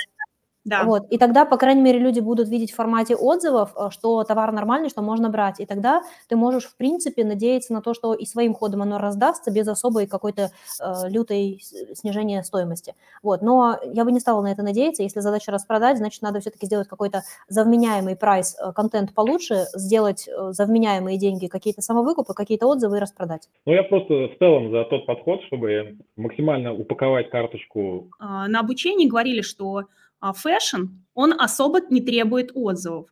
Поэтому я прям не топила за отзывы, я так, так прощупать решила раньше, да, я э, этим занималась в первую очередь. Э, как нам объясняли, fashion, то есть девочки смотрят фотки, и они всегда заказывают, даже если нет типа отзывов. Это не так сильно влияет на результативность. Вот, может быть, у вас есть опыт в этом? Ну, по моему ощущению, ну, я тоже в одежде женской продаю, что без отзывов готовы покупать какой-то очень востребованный сейчас товар, а, то есть который вот типа вот все хотят и типа пофигу, что нет отзывов, возьму, посмотрю. А если товар, ну, плюс-минус э, средний, которых много аналогов на ВБ, там, конечно же, будут смотреть, читать и внимательно изучать. А контент менять даже на фо- фотоконтент, заморочиться даже на то, что я хочу распродать, или просто тупо сейчас снизить на минималки и распродать, как лучше? Кстати, вот я, знаете, что посоветовал? У меня есть, я не знаю, как ты делаешь, как ты делаешь контент, я э, стал в Москве, я нашел студию в Москве, которая очень классно делает сборные съемки, то есть у меня недорого выходит, и они очень крутой контент делают, профессиональный. Были у меня сборные, но я понимаю, что там бывают косяки, поэтому если есть хорошие, то... Да, я поделюсь потом тогда. По поводу слива, тут надо понять, э, а сколько у тебя их осталось, то есть э, те, которые ты хочешь сливать платье. Если ну, есть у тебя там там, получается, размерный ряд из четырех э, размеров. Я их закупала по 7 пачек. Ну, грубо, 28 единиц каждого товара на тест. Ну, в среднем там 30-35 тысяч на каждую единицу тысяч рублей. Но мне их держать смысла нет, мне они не нужны, получается. Мне бы их распродать. Я просто не знаю э, эффективных, так скажем, методов, кроме того, что сделать сильно дешево. Может быть, есть что-то? По статистике надо смотреть, какие CTR, как в корзину кладут, там, выкуп, не выкупы. То есть если там все плохо, то есть если, допустим, CTR есть, хорошие люди заходят, но не кладут в корзины, тогда не хватает контента. То тогда, скорее всего, лучше доделать контент. А если CTR плохой, то тогда по-любому надо контент переделывать. Ну, иначе ты даже с ценой не продашь, если понизишь цену, на мой взгляд. Я хотел бы вернуться к Китаю э, про товар с фабрики. Мы просто, ну, у нас есть опыт, мы работаем напрямую с фабрики, и опыт следующий.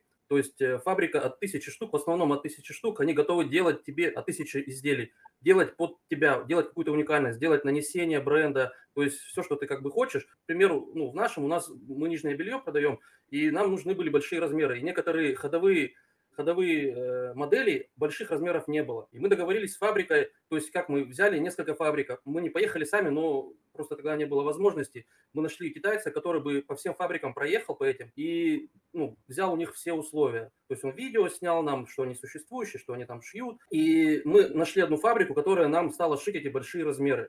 Также я знаю, у меня есть знакомая, она то же самое сделала с кошельками. Кошельки все одинаковые продают, и нужна была какая-то уникальность. Она тоже нашла несколько фабрик, но она сама поехала тогда, она поехала, и она сделала немножко их по-другому, дизайн чуть изменила, и она вообще стала уникальная, у нее только одни ее кошельки. То есть она там молнию поменяла получше, сделала там фурнитуру какую-то изменила, то есть на цену это не повлияло вообще, а сам кошелек стал чуть другой и он как бы стал отделяться от всех. И следующий еще момент, что фабрики, если ты будешь долго с ними работать, то даже сами фабрики дают отсрочку. Они дают там неделю, могут до, месяца могут, даже еще больше, если ты большой объем. Так как у тебя, я смотрю, большой объем, ну то есть ты на, на 2 миллиона берешь одного товара, это как бы ну, для Китая уже нормальный объем, и фабрика может сама тебе давать отсрочки. И также Фабрики могут сами отправлять товар, то есть не нужен тебе байер или кто, они прям э, морем могут отправить тебе контейнер, могут из сборный контейнер, контейнер, даже сама фабрика может это все сама делать, то есть у них есть менеджеры, которые могут тебе отгружать.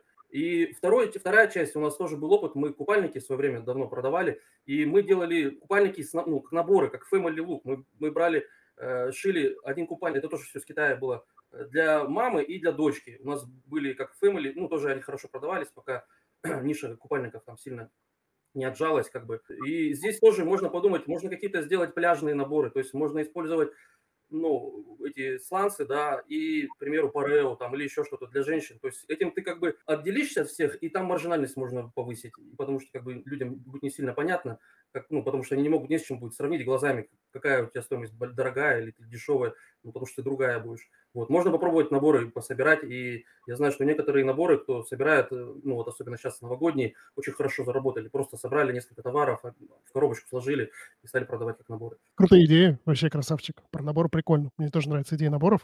Ну, не знаю, мне, мне кажется, она рискованной, но со стороны звучит как бы классно. Акцент хочу сделать. Я сейчас посмотрел Тани на карточки все. Ну и вообще магазин. И Таня заходит в ниши, которые большие. Там 900 миллионов оборот, миллиард оборот за месяц. Вот я бы э, рекомендовал сместить фокус на более на маленькие ниши от 30 до 100 миллионов. И Серега вот Доронин правильно сказал, что нужно выводить карточку в топ. Чтобы вывести карточку в топ в нише, где миллиард оборот, ну, там посмотришь в топе, у топовых карточек там, от 7 до 15 миллионов оборот в месяц, то есть тебе нужно закупиться на 40 хотя бы.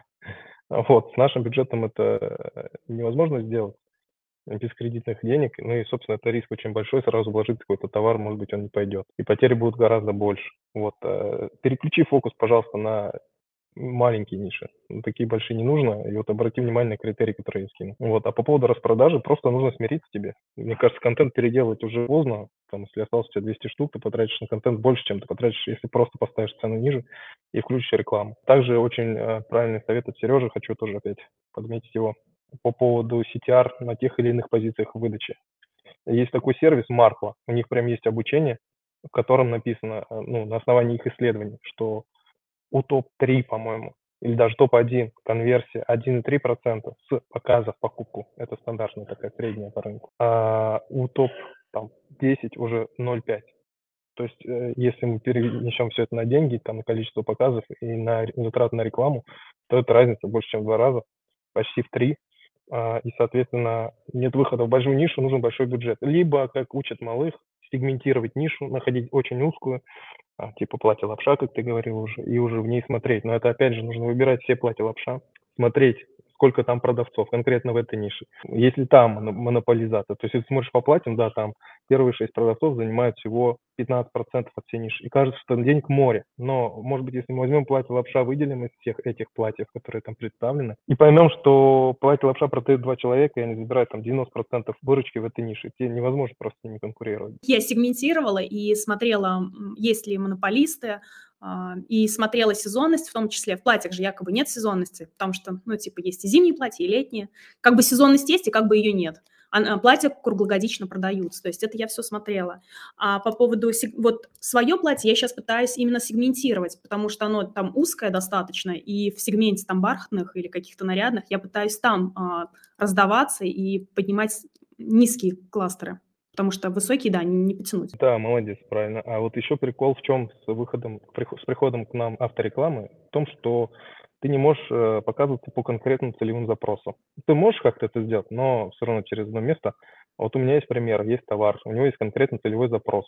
По нему покупают, ну, наверное, 90% товаров. И если я по нему нахожусь в своей органике там на 15 месте, ну, органика, потому что первые 15 рекламные места, то меня не покупают. Мне нужно всегда платить, э, показываться на первом-втором месте. То есть я всегда рекламирую 100%. А как ты рекламируешь? Что у тебя постоянно пополнен бюджет, ты следишь, чтобы реклама вообще не выключалась? То есть Ну, у меня меня в и там я, например, закинула грубо 2000 рублей там, они иссякли, я на следующий день опять там захожу, смотрю, там тысячу-полторы закидываю. Может быть, я неправильно действую?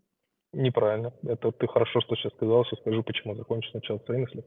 А, моя мысль заключается в том, что вот есть у меня целевой запрос, но он содержит слово из широкого запроса, по которому меня вообще не покупают. То есть это не мой товар, не мой целевой запрос. Ну, давай на платье, к примеру. Есть запрос платье, он там миллион запросов в месяц, например. Он меня А не есть, интересует. да, он Меня тебя не интересует. А есть, да. а, правильно, а есть платье лапша, которого там 5000 запросов в месяц и 200 товаров, все классно. Но ты берешь и хочешь не показываться по запросу платья. Ты его исключаешь, и ты не показываешься по всем запросам, которые содержатся, ну, грубо так скажем, да, в, во фразах, вот где есть платье, то все, все фразы вот эти не показывают. То есть кластер, который содержит слово платье, он полностью весь вырубается. И, соответственно, для того, чтобы тебе продаваться по фразе платье лапша, тебе нужно еще и показываться по широкому запросу платья.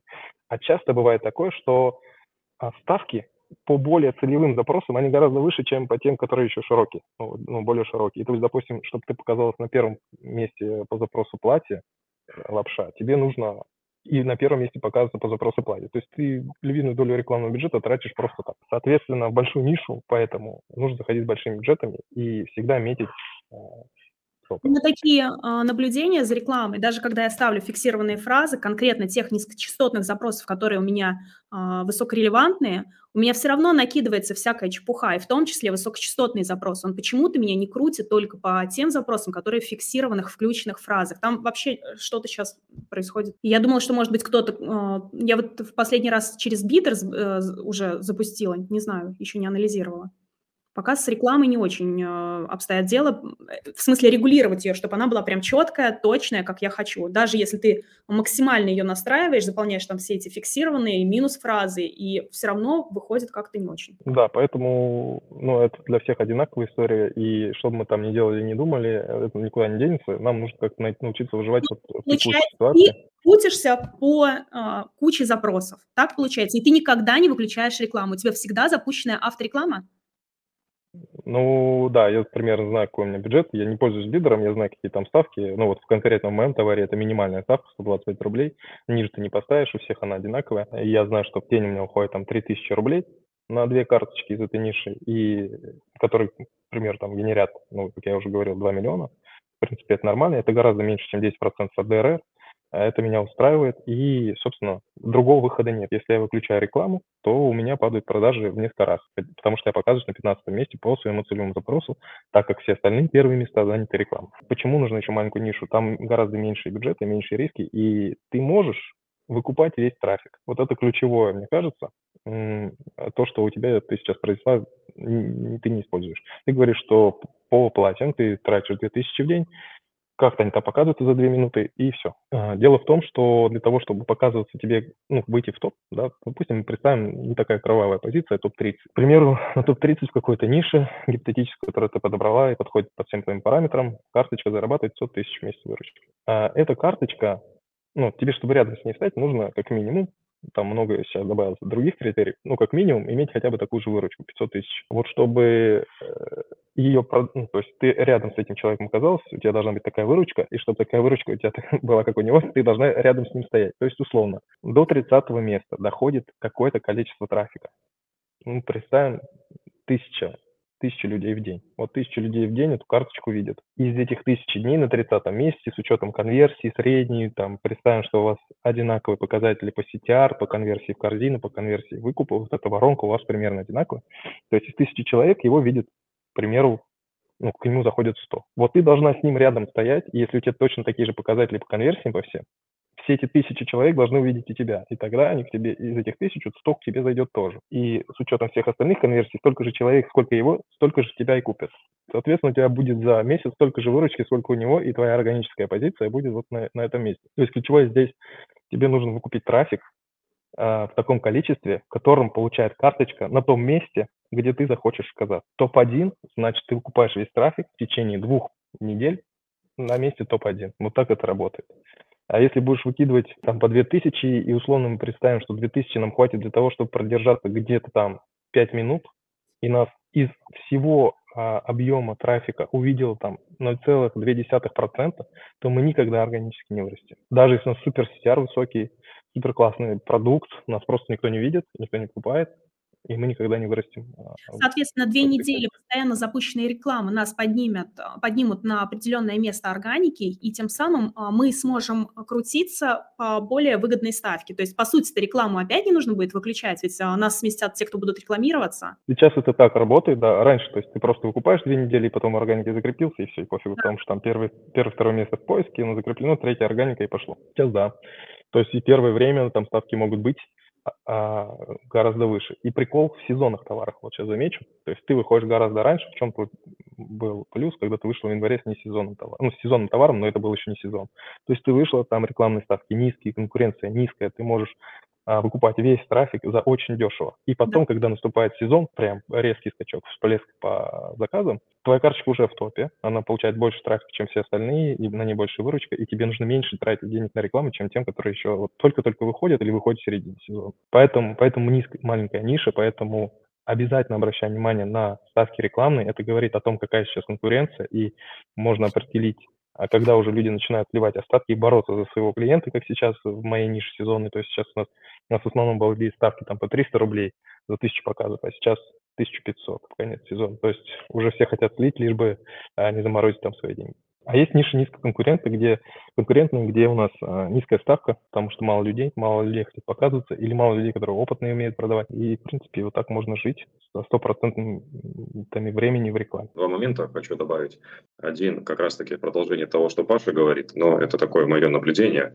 Возможно, оно не очевидно, потому что для меня оно тоже было не очевидно. В одежде нишей, ну, как вот в моем понимании, является не просто э, «я пошла в платье, и это ниша», а ниша — это э, что-то плюс цвет. А почему? Потому что люди, ну, то есть если э, девочка себе ищет э, голубую юбочку, она ищет под что-то. Отдельная выдача с, отдельным, с отдельной рекламной ставкой. И самое интересное, что с отдельными ценами. То есть я просто там насмотрел в своей какой-то одежде. Если заходить в черный цвет, который самый популярный, там прям ну, дешевые цены.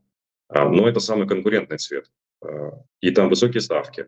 Но нишей вполне в одежде может являться просто другой цвет того же самого. Там может быть меньше конкуренции, потому что люди ну, покупают самые популярные цвета и, и в них чаще всего конкурируют. А, и там может быть выше наценка, но не всегда. Некоторые об этом не думают, и поэтому выставляют цены такие же, как и на черный цвет, и на другие цвета хотя могли бы зарабатывать больше. Вот, возможно, что для тебя ну, как бы это как-то полезно будет. Но второй момент, это вот еще там по поводу теста, выложить, как-нибудь сфоткать и, и все. Ну, вообще CTR катастрофически влияет на продажи. Э, я, ну, мы мучились вот с, со своей юбкой, переделывали три фотосессии. Три. И только последнюю, когда мы сделали, э, там получился высокий CTR. То есть если до того в рекламе CTR стоял, ну, что-то там 2,8, где-то около 3, то после последней фотосессии CTR получился 6,5, э, и карточка стала прям резко расти вверх. Ну, и для меня это точно про то, что какая-нибудь фотка не прокатит. То есть если она получилась удачной, возможно, да. Но, возможно, товар хороший, его показали не с той стороны, и из-за этого весь тест провалился. CTR влияет точно. А для того, чтобы тестировать товар, тогда должна быть хорошая карточка с высоким CTR. Но, в принципе, это решается. 2500 стоит сборная фотосессия, 500 рублей инфографика. Ну, по сравнению с, фоткой на телефон, это можно ну, там, за 3-4 тысячи сделать более-менее хорошо. Ребята, вышел очень крутой мозговой штурм. Идея для Татьяны.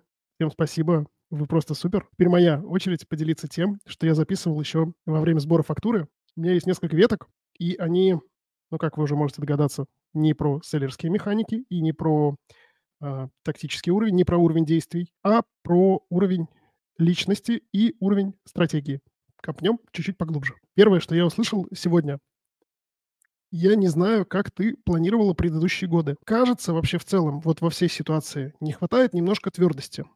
Что такое твердость? Твердость – это когда у тебя есть четкая цель, и ты к ней бежишь, не сворачивая. Понятно, что как разумная девушка, ты можешь пересматривать свои цели. И более того, это нормальный управленческий процесс, когда ты раз квартал цели пересматриваешь. Но в целом кажется, что самое важное сейчас – это то, что не хватает твердости. Мне очень понравилась идея Паши про несезонный товар как опору чтобы ты понимала, что у тебя есть какие-то товары, которые точно продаются, и на эти денежки ты точно можешь жить, сколько ты себе забирать. Напоминаю, про какие цифры мы говорим. А, ты хочешь 10 миллионов чистыми за год, это примерно, наверное, 70 выручки, ну, там 6-7 в месяц получается, может быть 10 в некоторые месяцы, если будет сильно неравномерное распределение. Чтобы до этой цели добежать, тебе нужно прям проявлять твердость. Льготный регион, ребята уже сказали, это сильно бы все упростило. И я прямо очень сильно вижу, что очень нужен финансовый учет чтобы ты понимал все прям до, ну, может быть, не до рубля, но очень подробно. Работаешь ты в плюс, работаешь ты в минус, какая у тебя маржинальность, какие там доли рекламных расходов и так далее. Вот это я бы сделал в первую очередь. Оцифровка бизнеса. Есть специальные люди, которые этим занимаются, либо есть сервисы, ребята уже рекомендовали, все реализуют по-разному. А у нас в созвонах мы как бы понимаем, что нам тоже нужна твердость, но мы понимаем, что время руководителей супер дорого, и мы наняли себе финансового директора, который все за нас делает. Мы просто скидываем в общий чатик движение денег. Там отправили 200 тысяч за рекламу в Телеграм. И он такой говорит, все, там выручка в декабре такая-то, чистыми столько-то, дивидендов можно столько-то. Следующая часть твердости – это аналитика при выборе товара. Вот эту тему я бы тоже прям заманьячил. Паша очень подробно тебе все рассказал, более того, там скинул список критериев в чатик. Вот это бы я прям очень сильно прокачал. Вторая большая ветка, она касается вообще целей. Ты в начале разбора несколько раз сказала, что ты хочешь большой капитал. Я инвестор, и у меня есть капитал. А, в целом я мог бы на дивиденды сейчас уже жить. Ну, наверное, не того уровня, как мне мечтается, но тем не менее. Я об этом подробно рассказываю, потому что я сам сделал ровно ту же ошибку. Когда ты ставишь себе цель в капитале, во-первых, она достаточно далекая, потому что капитал развивается по закону сложного процента, и заработать 100 миллионов через 5 лет для головы это непонятно. То есть какая-то цель через пять лет, даже если она классная, суперская, я ее там выстрадал, к ней хочу бежать, но в моменте, скорее всего, она не будет наливать меня энергией, чтобы бежать прямо сейчас. Потому что если через пять лет, то я как бы сегодня могу и не бежать, ничего не поменяется. Но будет через пять лет и один день. Да хрен с ним. Поэтому я бы поменял цель, и то, что ты сказала, когда мы обсуждали запрос, 10 миллионов чистыми, оно звучит прям намного прикольнее. Тебе нужно формулировать свои цели таким образом, чтобы и большие цели, например, по капиталу достигались, и текущие цели тебе давали ветра в паруса. Ты здорово, что ты тратишь на себя. Прям красотка, офигенно. Это нужно обязательно делать. Но намного легче и намного правильнее это будет, когда ты сделаешь финансовый учет и оцифровку. Ты будешь понимать, можешь ты себе это позволить, не можешь, какая реальная у тебя там чистая прибыль. То есть действовать не наугад, а уже как бы ориентируясь на реальные цифры. Что бы я здесь еще себе сделал? Я бы назначил себе дивиденды, посмотрев на фактические твои цифры, но не как Сергей советовал, там, по итогам месяца, вот это чистые и нечистые, а в процентах от выручки. Это звучит достаточно странно, но эта методология реально работает. И у нас в созвонах устроено ровно так. Почему так?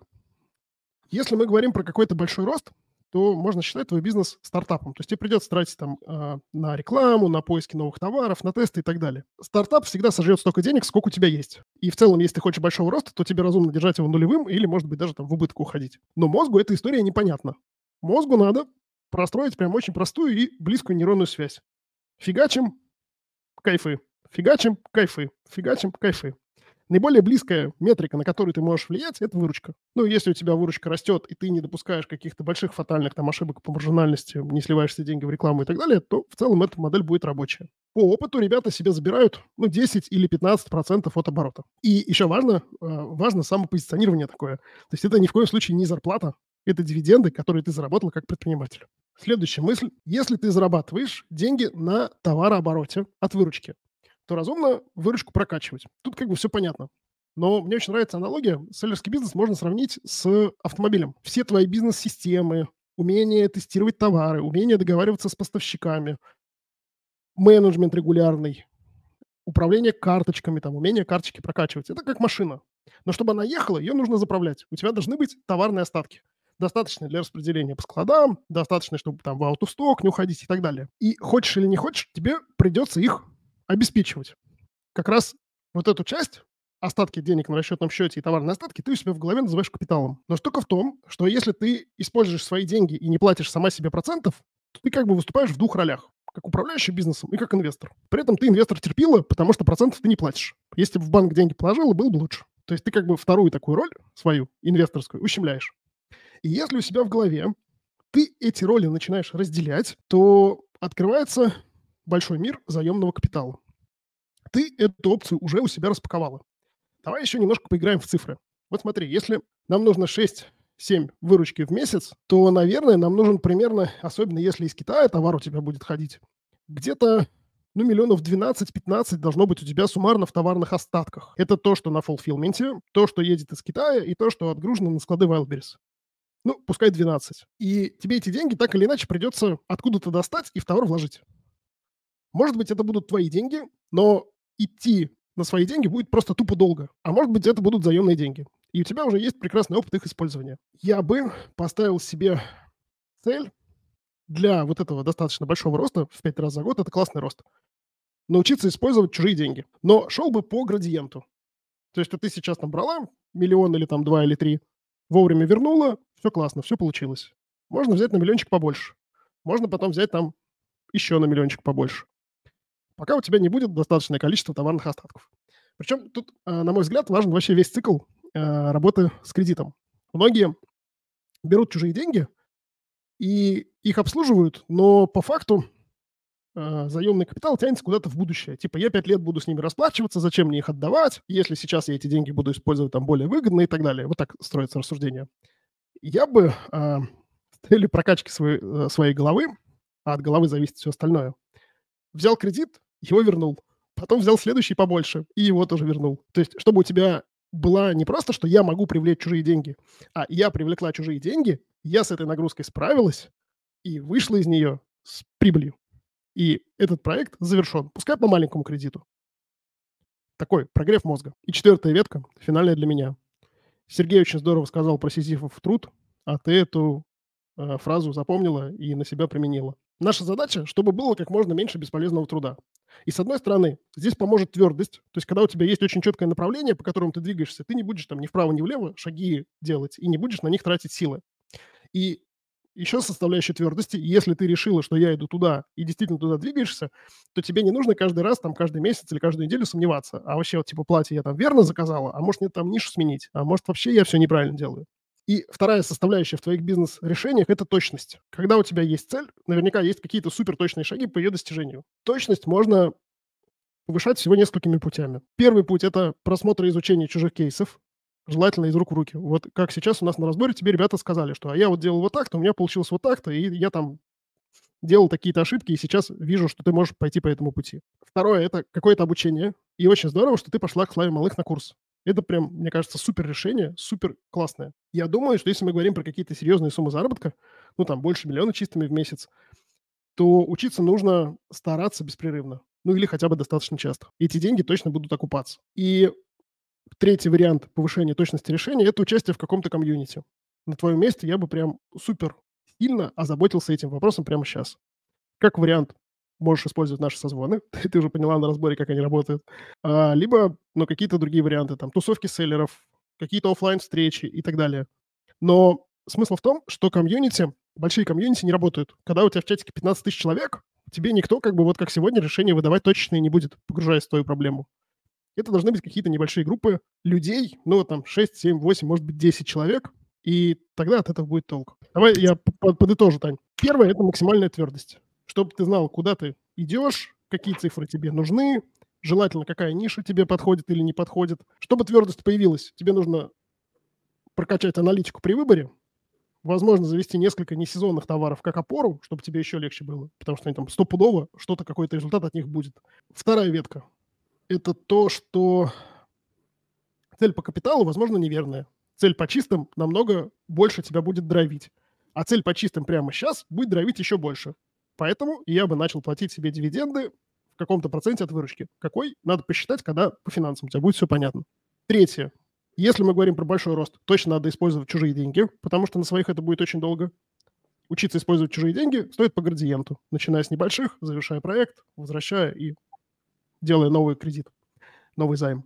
И четвертое, нужно повышать точность. Точность повышается через просмотр кейсов, через обучение и через близкое комьюнити. Таня, Идей сегодня было очень много и у ребят, и у нас с Пашей. Расскажи, что тебе больше всего пришлось по душе? Что ты забираешь сегодня с собой и что прям точно будешь делать? Всем огромное спасибо. Забираю абсолютно все. А, записала очень много. А, очень сильно откликнулась а, поиск товара и финучет. Сама знала, что мой бизнес на коленке уже ну, не подходит, потому что надо быть уже серьезнее в этом направлении. И вот в первую очередь займусь этим. Ну и твердость а, – это то, что э, меня вгоняет, опять же, в сомнение. То есть вот как ты заметил, я часто переживаю, а правильно ли я делаю, а может быть, я еще там хуже себя вгоняю куда-то. А твердость мне позволит быть более устойчивой на ногах и а, двигаться вперед, не оглядываясь на сомнения. Чуть-чуть дополню. С твердостью есть такая штука, что даже если ты как бы стратегию выбрала неверную, то двигаться по неверной стратегии все равно выгоднее и сильно быстрее, чем сомневаться. Если у тебя стратегия неверная, ты как бы через там 2-3 месяца это увидишь и переобуешься. Это нормальный процесс.